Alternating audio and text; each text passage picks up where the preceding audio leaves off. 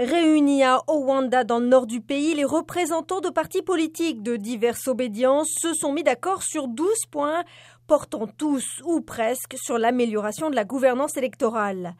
Les participants ont recommandé qu'une révision des listes électorales soit effectuée dans les plus brefs délais avant les législatives couplées au local, dont la date reste à déterminer. Ils ont également recommandé la création d'une ligne budgétaire propre à la commission électorale qui dépend essentiellement du budget de l'État. Son indépendance est souvent remise en cause par l'opposition qui la juge trop partisane.